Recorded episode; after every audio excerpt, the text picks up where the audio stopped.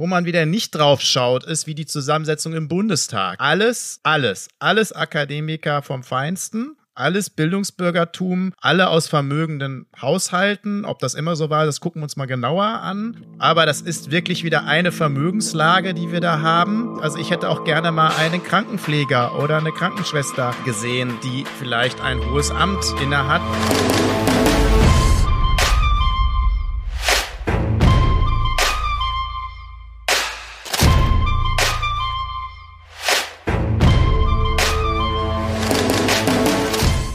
Und herzlich willkommen zu unserer heutigen Lobbyland-Folge, der ersten Folge unter einem neuen sozialdemokratischen Bundeskanzler einer Ampelregierung. Hallo Marco.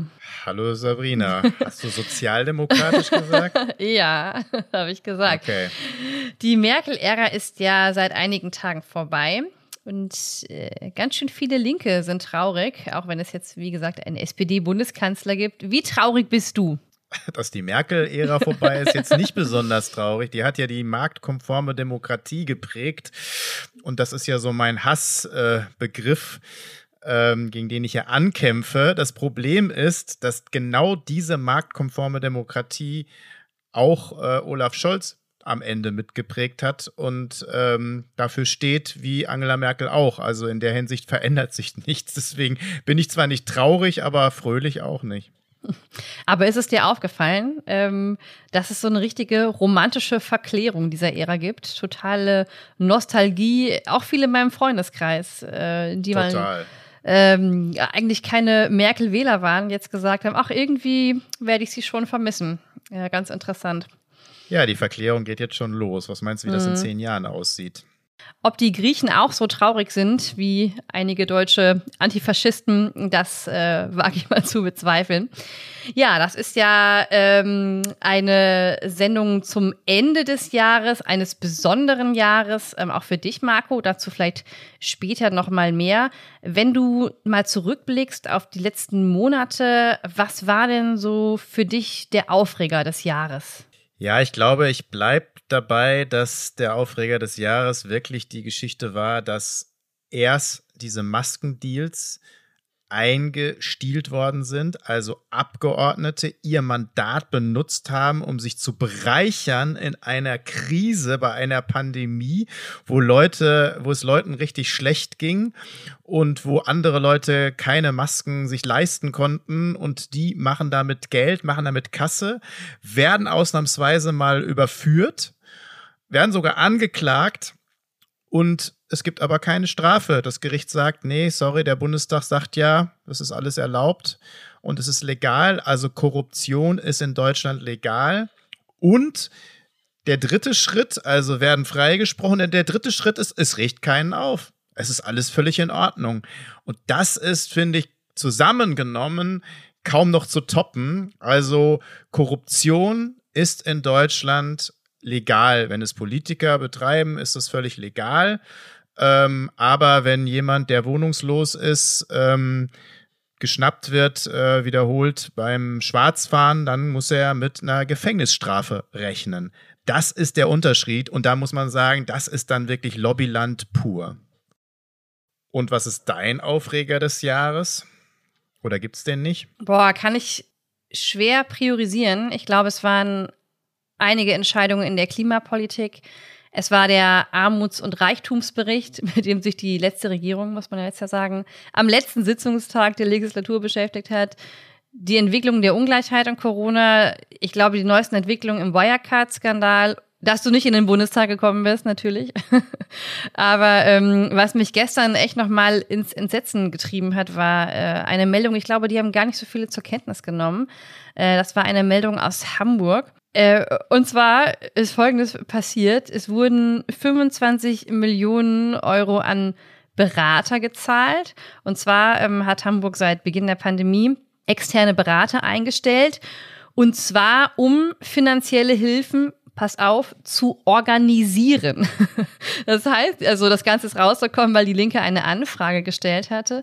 Ähm, und da ist eben rausgekommen, dass Beratungsfirmen äh, scheinbar da die Millionen hinterhergeworfen bekommen haben. Das waren Wirtschaftsprüfungsunternehmen. Und äh, wenn man das jetzt mal in Relation setzt, also was an Corona-Härtefallhilfen gezahlt wurden, dann sind das ungefähr 70.000 Euro an Unterstützung gewesen. Und die Berater haben fast das Zehnfache bekommen. Ja, also vorweihnachtliche Geschenke. Aber das ist ja auch ein bisschen unser Thema heute, die politische Bescherung. Aber vielleicht sollte man ganz kurz zu Beratern noch mal was sagen, weil das hört sich ja immer so schön an. Ähm, wir hatten ja mal lange den Fall, dass in Ministerien Lobbyisten Praktikum gemacht haben oder sozusagen reingeschnuppert haben und äh, teilweise auch mitgearbeitet haben in den Ministerien und zwar ganz offiziell und dann natürlich an Gesetzen mitgeschrieben haben. Dann hat man diese Praxis irgendwann unterbunden, aber man hat es nicht so ganz verboten und heute ist es getarnt dass man einfach sagt, man gibt auch noch Geld dafür aus, für teure Beraterverträge, so nennt man das nämlich jetzt. Aber häufig sind diese Berater dann nicht irgendwelche wissenschaftlichen Institute, sondern das sind dann Lobbyisten, die dann auch für auch noch bezahlt werden, dass sie lobbyieren und die Regierung beeinflussen. Und die höchsten Beraterverträge, interessanterweise, hat das Verteidigungsministerium schon fast klassischerweise, aber auch das Finanzministerium, wir wissen, wer es geführt hat, hat das nochmal richtig aufgestockt. Also, äh, da sollten wir, dieser Story sollten wir mal nochmal nachgehen. Das hat nämlich sehr, sehr viel mit Lobbyismus zu tun. Darf ich aber auch noch eine ganz aktuelle Sache sagen, die mich auch nochmal ähm, umgetrieben hat auch äh, Lobbyismus vom Feinsten, weil jetzt natürlich versucht wird, also man entdeckt ja jetzt, oh, jetzt sind die Grünen in der Regierung und äh, wir müssen jetzt gucken, dass man mit Klimaschutz auch Geld irgendwie macht ähm, und so ein Greenwashing noch mal stärker betreibt, weil das die Zeiten werden kommen, egal wer in der Regierung ist. Und äh, ja, der neueste Coup ist, dass man jetzt überlegt, wie das am besten funktioniert. Und das funktioniert übrigens für Unternehmen schon eine ganze Weile, aber jetzt auch für Privatpersonen funktioniert, dass man, wenn man ein Elektroauto fährt, was ja grundsätzlich erstmal eine gute Richtung ist, aber wenn man ein Elektro Elektroauto fährt, kann man sich Emissionszertifikate ähm, sozusagen kaufen oder besser gesagt, kann die verkaufen weil man ja dann kein CO2 verbraucht oder nicht das CO2 verbraucht, was man Ach, sonst komm. verbrauchen würde. Das Geile ist, wo sind dann die Radfahrer oder die Fußgänger? Kriegen die dann auch Zertifikate? Ernst. Doch, das ist mein Ernst. Und jetzt kommt der Clou. Tesla, die hochgelobte große, mittlerweile Riesenkonzern Tesla, hat so schon wohl 4 Milliarden Euro eingenommen, weil sie diese Zertifikate verkauft haben für ihre Autos. Das heißt, der Kollege, ne, also Obermilliardär Elon Musk, hat viele Milliarden eingestreckt dadurch und das dafür finanziert er wahrscheinlich dann sein, sein Weltraumabenteuer, wo ich weiß nicht, wie viel CO2 ähm, in die Atmosphäre gepustet wird, in alle Atmosphärschichten, die es überhaupt gibt. Äh, und das Bezahlen am Ende dann sozusagen wird das dann umgelegt. Also das ist, ich finde, das ist nochmal so ein kleiner Höhepunkt dieses Jahr. Ja, das habe ich gar nicht mitbekommen. Also das kann man ja nur als jemand, der seit Jahren Bahn fährt, wie ich übrigens, kann man ja das nur als, als Hohn empfinden, was, was ja. da passiert. Wo oder? sind die Zertifikate für Bahnfahrerinnen und ja, Bahnfahrer? Ne? Also das ist eins. ja die, also es ist echt geil, wenn jetzt Privatpersonen können das anmelden. Also interessanter mhm. Beitrag äh, beim Deutschlandfunk. Ich bin fast vom Stuhl gefallen nochmal. Und das passiert ja selten, weil ich ja schon viel gewöhnt bin. Naja. Ja, bleiben wir mal beim Thema Geschenke. Ähm, da gibt es ja auch ein paar positive Nachrichten, denn es gibt ja auch Minister, die nicht mehr dabei sind.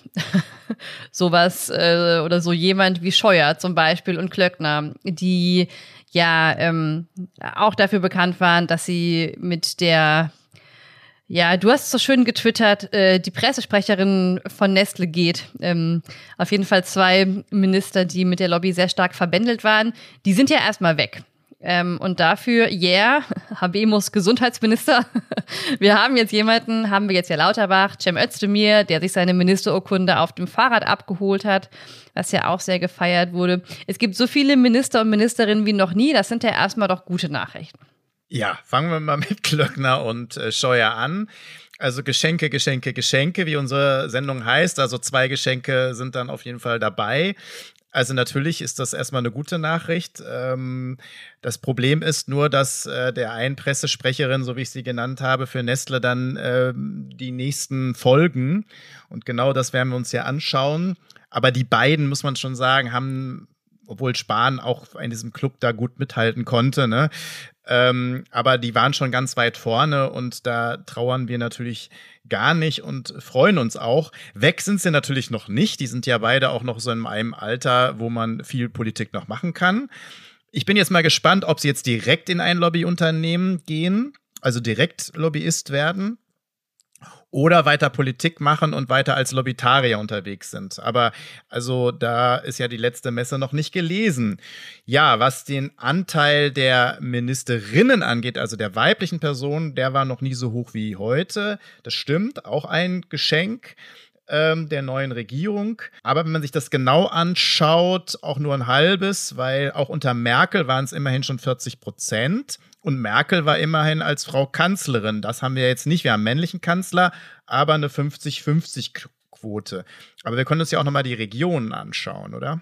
Ja, genau, da habe ich ähm, eine nette Anekdote auch bei Twitter mitbekommen. Markus Blume, der CSU-Generalsekretär, hatte sich beschwert, dass es keine bayerischen Minister gibt, obwohl 16 Prozent der Bevölkerung äh, Bayern sind und wurde daraufhin mit Häme überschüttet, seit wann die CSU für Quoten sei, was ich sehr witzig fand. Ähm, aber wenn man sich das mal anschaut, ähm, Katapult hatte das neulich auch veröffentlicht, ist die bundesweite Repräsentation der Minister und Ministerinnen schon eher unausgewogen ausgewogen, oder? Ja, also erstmal ein Geschenk, dass die CSU nicht mehr an der Regierung ist. Ähm, also da weine ich jetzt wirklich nicht. Aber man muss ja jetzt sagen, also Bayern, ja, ist groß. Es ist ein großes Bundesland. Es ist das größte flächenmäßig, aber Einwohner gibt es in Nordrhein-Westfalen noch mehr. Aber man könnte natürlich schon mal genauer hingucken und das stimmt natürlich. Ich weiß nicht, ob man nicht sogar dann der CSU einen Bärendienst erweist, wenn man keinen Minister und Ministerin aus Bayern hat, weil natürlich dann immer mehr Bayern mit CSU gleichgesetzt wird. Ne? Also kann man schon fragen, ob die Interessen dann noch vertreten werden. Und wenn man sich das anguckt auf der Karte, dann geht so ein Riss durch Deutschland, nur dass es diesmal nicht nur der Osten ist und Bayern als Ausnahme, sondern es geht wirklich jetzt zwischen Ost und West. Und die, die da bei Osten eingepreist werden, die Ministerinnen und Minister, bei Brandenburg äh, gibt es nämlich drei. Und die werden jetzt natürlich nach vorne geschoben. Aber erstens kommen die alle drei aus Potsdam. Gleiwitz, Baerbock und Scholz. Und Scholz und äh, Baerbock sind ja Westimporte. Also die haben ja jetzt da praktisch nur, sind die ja mal angetreten und sind mal kurzfristig dahin gezogen. Aber ähm, also man kann nicht davon sprechen, dass der Osten gut äh, bedient ist und Bayern eben auch nicht. Also ausgewogen ist was anderes. Hm. Wäre vielleicht gar nicht so unwichtig gewesen im Nachhinein, wenn man sich ähm, momentan so die gesellschaftliche Polarisierung anschaut. Ähm, aber nun. Wen ich überraschend fand übrigens, ich weiß nicht, wie du das siehst, war Nancy Faeser aus Hessen. Das hat mich überrascht, dass sie ähm, das Ministerium des Inneren bekommen hat und für Heimat. Ja, ich habe da auch eher jemand anders gesehen. Was mich generell nicht überrascht am Kabinett ist schon die Zusammensetzung, außer Lauterbach. Da muss ich fast sagen, das überrascht mich am meisten, weil Scholz nur Leute genommen hat, die ihm niemals auf den Schlips treten werden, die selber keine Show machen werden ähm, und die äh, praktisch gerne das machen, was er sagt. Ne? Also das ist so, es ist gar nicht nur schlecht, weil wir müssen jetzt keine Showmaker haben als Minister äh, oder Ministerin. Nur bei Lauterbach, da weiß ich genau, das hat er ja auch schon bei der ersten Pressekonferenz gemacht, da hat er ihm ja schon gleich die Show gestohlen, hat ihm ins, ist ihm ins Wort gefallen und alle Kameras richten sich auf Lauterbach und nicht auf Scholz. Das kann der nicht leiden. Also Scholz ist ja keiner, der, der, der voll die Show macht, aber er kann es auch nicht leiden, wenn das jemand anders macht. Also das wird noch interessant zwischen den beiden. Ich schätze mal, die Bundespressekonferenzen sind voller, wenn Lauterbach kommt, als äh, wenn Olaf Scholz da sitzt. Aber vielleicht noch mal ein anderes Thema dazu, weil bei den Besetzungen guckt man ja dann gerne, ob Frau und Mann, vielleicht guckt man noch auf die Regionalität und das war es dann auch schon. Wo man wieder nicht drauf schaut, ist wie die Zusammensetzung im Bundestag. Alles alles, alles Akademiker vom Feinsten, alles Bildungsbürgertum, alle aus vermögenden Haushalten. Ob das immer so war, das gucken wir uns mal genauer an. Aber das ist wirklich wieder eine Vermögenslage, die wir da haben. Und es ist ja schön, dass wir jetzt auch mal einen Minister oder eine Ministerin vom Fach haben in verschiedenen Bereichen. Aber es ist natürlich nur die Upper Class. Und ich frage mich, also ich hätte auch gerne mal einen Krankenpfleger oder eine Krankenschwester ähm, gesehen, die vielleicht ein hohes Amt äh, inne hat. Es gibt ja auch noch Staatssekretäre und Sekretäre, da kommen wir auch noch auf einige zu sprechen. Ähm, warum da immer nur aus der hohen professoralen Ecke, muss man ja schon fast sagen, oder zumindest aus diesem ab absoluten Akademikertum? Ähm, das reißt total ein und ich finde, da bräuchten wir mal eher eine Durchmischung. Ja, das ähm, geht ja so ein bisschen in die Richtung äh, von dem, was wir letzte Woche besprochen hatten, äh, dass in dem Koalitionspapier ja auch die Bereiche Sozialpolitik und so weiter ähm, keine gravierenden Veränderungen aufweisen. Ne? Und das äh, deutet natürlich auch darauf hin, dass ähm, dann natürlich Leute das ausgehandelt haben, die von den Maßnahmen nicht betroffen sind. Aber dazu vielleicht ähm, später nochmal noch mal mehr. Aber die Finanzwirtschaft atmet auch auf, oder? Die haben ein schönes Geschenk bekommen. Kann man das so sagen? Ja, also Geschenke, Geschenke, Geschenke für die Finanzlobby auf jeden Fall, für die Banken, für alle Cum-Ex-Betrüger. Also da wird äh, einer der Schutzpatrone der äh, Cum-Ex-Betrüger, Olaf Scholz, äh, wird Kanzler. Ist doch, ich meine, perfekt. Und sein Adlatus ähm, als Kanzleramtsminister, ähm, der äh, alle Strippen weiterziehen kann, ähm, wie er schon in Hamburg gezogen hat, ne, der ihn schon die ganze Zeit begleitet, der ist voll mit an Bord. Und das ist natürlich perfekt. Also ähm, da wird es gut weitergehen und Finanzminister Lindner, also ähm, das sieht super aus und die Grünen werden auch überhaupt nicht äh, gegen anstinken und wollen das auch gar nicht. Also für die Finanzlobby hat sich auf jeden Fall gelobt, äh, gelohnt und äh, das wird im, in dem Bereich, in dem Lobbygeschäft auch so weitergehen. Und da gibt es ja auch wenig kritische Sicht drauf. Und die, die es gibt, es gibt ja Journalisten, Journalistinnen, das muss man immer sagen, die da äh, stark drauf gucken, die ganzen Panama Papers, ähm, die ganzen auch Aufklärungen bei Cum-Ex und so weiter aber es interessiert irgendwie nicht so wirklich die Massenmedien, es interessiert nicht so sehr die Öffentlichkeit, es wird immer noch so als Expertentum abgegeben, dabei werden ja da die entscheidenden Stellschrauben gedreht. Und die wurden schon immer nach dem gedreht, was die Finanzwirtschaft und was die Banken wollen. Selbst als sie sich selber mal zum Teil in den Ruin äh, getrieben haben, haben dann die Regeln ähm, nach dem nach dem Debakel und Desaster, was es gab, ähm, ja doch wieder die Banken gemacht. Und da waren auch schon die Leute beteiligt, die ja auch Olaf Scholz im eigenen Ministerium untergebracht hat. Hm.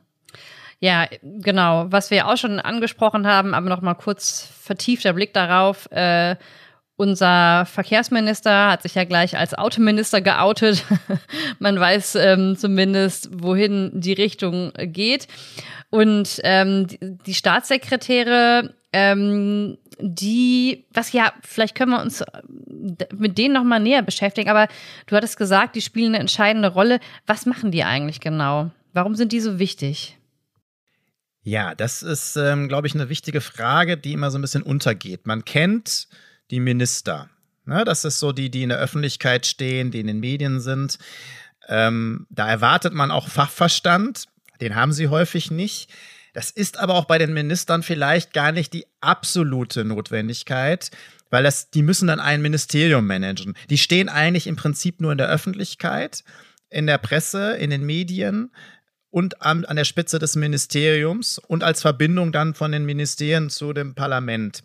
Das heißt, die haben gar keine Zeit, sich um Inhalte zu kümmern. Und wenn sie die nicht schon vorher hatten, deswegen wäre es schon wünschenswert, dann legen sie sich die meistens auch nicht zu. Da muss ich bei Sigmar Gabriel, so viel Kritik wie ich sonst habe, bei ihm sagen, der hat sich als einer der wenigen, die ich kenne, wirklich sehr stark in ein er ist Umweltminister geworden, obwohl er davon gar keine Ahnung hatte, da aber sehr stark eingefunden. Nicht immer nach dem Sinne, wie ich das gerne gehabt hätte, aber der hat's gemacht.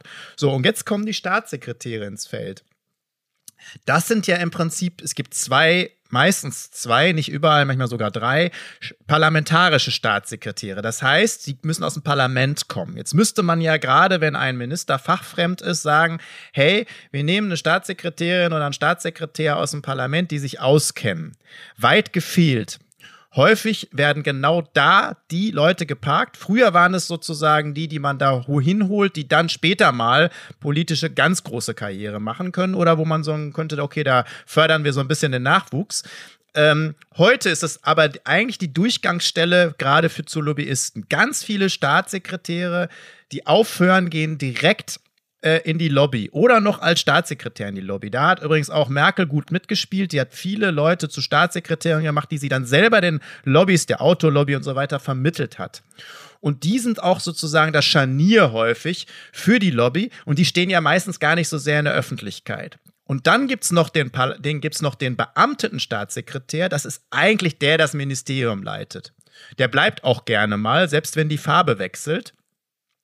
Der leitet im Prinzip äh, meistens geräuschlos nach außen hin das Ministerium. Und das ist eine ganz wichtige Figur und so einer wird häufig übersehen, aber da gehen dann die Lobbyisten ein und aus, weil das sind eigentlich die, die die Arbeit machen. Der Minister ist gern das Aushängeschild. Ähm, es gibt starke Minister, die trotzdem was machen, aber da müssen wir auf jeden Fall mal wirklich einen Blick drauf werfen, wo du das äh, Autoministerium, äh, Entschuldigung, das Verkehrsministerium angesprochen hast. Da würde ich auch gerne mit dir nochmal kurz drüber sprechen. Bevor wir vielleicht aber zu den äh, Grünen kommen und dem Thema Verkehr, ganz kurz noch zu dem jetzigen Volker Wissing, der schon gesagt hat, ne, also er steht vor allen Dingen auf der Seite der Autoindustrie. Äh, aber da ist der Staatssekretär oder einer der Staatssekretäre Michael Teurer. Den kennen jetzt wahrscheinlich die meisten nicht. Also Wissing könnt, kann man kennen, ne? Also der war ja schon in FDP eine, eine Nummer, aber äh, Michael Theurer jetzt nicht unbedingt.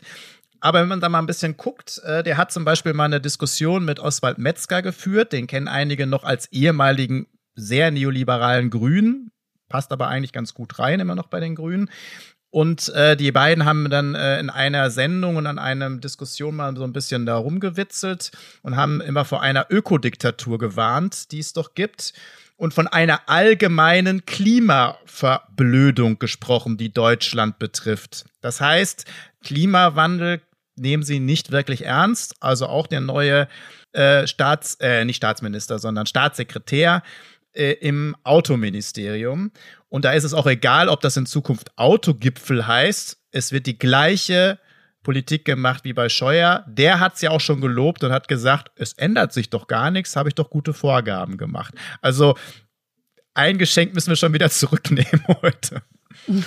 Ja, na gut, ähm, man weiß, woran man ist, ne, bei ihm. Also das ist vielleicht das Einzige, was man dem abgewinnen kann, wenn man was Positives sagen möchte. Er äh, macht keine falschen Versprechungen, sondern er, und er hat das ja auch schon gesagt, bevor, ich meine, bevor das Koalitionspapier unterschrieben wurde. Ne? Also die anderen ähm, wussten im Prinzip, äh, was da aus sie zukommt und das wird im Prinzip ja äh, eigentlich den Grünen auf die auf die Füße fallen. Ne? Also weil Wissing ja im Prinzip da seine, seine Linie klar gemacht hat. Ja, total. Und deswegen muss man auch sagen, die FDP ist da ehrlicher. Ne? Die hat das auch im Wahlkampf so gesagt zum Teil. Da gab es ja diese wirklich bis hin zu Klimaleugnern, Ne? Also äh, Skeptiker sowieso. Ähm, das durchzieht die FDP. Aber sie ist da ehrlicher. Und äh, die Grünen, die jetzt so tun, dass das irgendwie eine super grüne Regierung mit ist, ähm, da muss eigentlich der Ball hingespielt werden. Vor allen Dingen möchte ich da gerne noch mal einen draufsetzen. Diejenigen, die das zu der absoluten Schicksalswahl gemacht haben, gesagt haben, ihr müsst wählen gehen. Und zwar nicht eine Partei, die keine Chance hat, im Bundestag zu gehen. Ihr müsst taktisch wählen. Ihr müsst sozusagen, entweder haben wir einige gesagt, Scholz zum Kanzler machen, damit Laschet verhindert wird. Und ganz viele haben ja gesagt, ihr müsst die Grünen wählen, damit wir überhaupt noch eine Chance haben, den Weltuntergang abzuwenden. Ohne die Grünen geht's nicht. Das ist die Schicksalswahl. Und jetzt gucken wir uns mal den Verkehrsbereich an bei dieser Schicksalswahl. Der Verkehrsbereich ist der, der seit der Wende 89 den kleinsten Beitrag geleistet hat, was den Klimaschutz angeht. Und zwar gar keinen Beitrag. Gar keinen. Seit 30 Jahren gar keinen Beitrag geleistet bei CO2-Einsparung. Und alle Versprechungen der Grünen sind völlig hinfällig. Nehmen uns mal einen raus, weil wir schon beim Radfahren waren heute. Die Grünen haben versprochen, zu verdoppeln die Leistung was Radfahrer angeht, die Radwege zu verdoppeln, die Leistung zu verdoppeln. Wir hatten die Diskussion ums Lastenrad und so weiter. Und was ist rausgekommen? Im Koalitionsvertrag steht, war übrigens sehr lustig, kann man sich auch in der Heute-Show nochmal anschauen, steht, dass man den Bestand wahren will. Das ist doch großartig. Man will keine, also wer die Grünen wählt, muss keine Angst haben. Es wird kein Radweg weniger geben danach. Das ist doch eine tolle Nachricht für alle Radfahrerinnen und Radfahrer. Also schon, schon echt eine Nummer. Und genau, das hat, hat die FDP eigentlich nichts damit zu tun, weil die hat es nie anders gesagt. Aber äh, grüne Versprechen, boah, ich weiß nicht, ob das so die Bescherung dann und die Geschenke dann wirklich sind, die wir bekommen. Dafür hat sich aber Cem Özdemir seine Urkunde mit dem Rad abgeholt, Marco. Ja, das ist, das ist genau das, was ich sage. Symbolpolitik. Ne? Schön mit dem Radfahren und gerade Cem Özdemir, da war ja auch was mit Meilen, mal mit Flugmeilen, aber kommen wir vielleicht ein andermal drauf. Aber äh, das ist ein Kollege, der sehr, sehr gerne mit dem Fahrdienst fährt. Ich kenne sie ja alle. Ich weiß, dass der Kollege Ströbele von den Grünen wirklich immer mit dem Rad gefahren ist, auch noch mit über 70 und bei jedem Wetter. Ich kenne aber ganz viele, die auch den Weg von selbst vom Bundestag bis zum Bahnhof und das ist wirklich, da kann man ja fast auf Händen laufen, wenn man, also wenn man jetzt keine Gehbehinderung hat, ne, also das will ich ja überhaupt nicht sagen, oder krank ist oder so. Aber selbst da lassen sich auch viele Grüne gerne mit dem Dienstwagen hinfahren. Und auch was die äh, Flüge angeht, äh, fällt das ja nicht so super freundlich aus. Also da ist viel Symbolpolitik ähm, auch bei dieser Urkunde. Aber wir gucken lieber drauf, was rauskommt und was die Ergebnisse sind, jetzt im Koalitionsvertrag und bei der Regierung. Das werden wir uns anschauen und da werden wir sie prüfen. Ich kann nur sagen, ey, Klimabewegung, Obacht und jetzt besonders, es wird, glaube ich, einfach nicht besser. Und das bräuchten wir eigentlich jetzt am meisten. Aber das nochmal zu der Schicksalswahl. Ja, also Geschenke, Geschenke, Geschenke. Aber um die FDP nicht ganz so gut wegkommen zu lassen heute, vielleicht ganz kurz nochmal, was ich dann auch schon fast wieder lustig fand, ähm, dass Lindner ähm, ja jetzt gesagt hat, dass ähm, er besondere Bildung genossen hat. Also als er anfing zu lesen und gelesen hat, waren seine zwei Hauptquellen ähm, Mickey Mouse und äh, die Autobild. Und ich finde das halt super passend. Also er hätte nur sagen müssen, Dagobert Duck und die Autobild. Ich ja, glaube, stimmt. das wäre, wäre passender noch gewesen als Mickey Mouse, die ja dann doch irgendwie noch ganz süß ist. Ähm, aber das zeigt ja dann schon den Regierungsstil, äh, den es geben wird, äh, auch von Christian Lindner. Ja, das war unser erster Teil von Geschenke, Geschenke, Geschenke. Wir haben diesmal zwei Teile. Die, äh, der nächste Teil, deswegen auch schon nächste Woche. Wir machen jetzt also hier einen kurzen Cut und nehmen aber den Faden von den Geschenken und der neuen Regierung ähm, stärker nochmal auf Inhalte äh, aufgeteilt, dann nächste Woche wieder auf. Und ja, wünschen euch nicht zu viel Stress und dann vielleicht ein paar echte Geschenke, die ihr euch noch gönnt, äh, bevor dann die nächste Sendung kommt. Oder Sabrina, bist du gerade auch schon, schon im Stress oder geht's noch? Nee, geht noch. Ich bin noch, ich lass mich nicht so, lass mich nicht so treiben vom Weihnachtstrubel. Ist ja ohnehin dieses Jahr, wie letztes Jahr eigentlich etwas pandemiebedingt etwas ruhiger. Ja, und du bist aber bereit, dann noch die letzte Sendung dieses Jahres nächste Woche. die machen wir noch. Abzugeben. Also wir schenken wir euch dann noch eine zusätzliche Sendung nächste Woche. In diesem Sinne. Ja, bis dahin. Dann. Tschüss.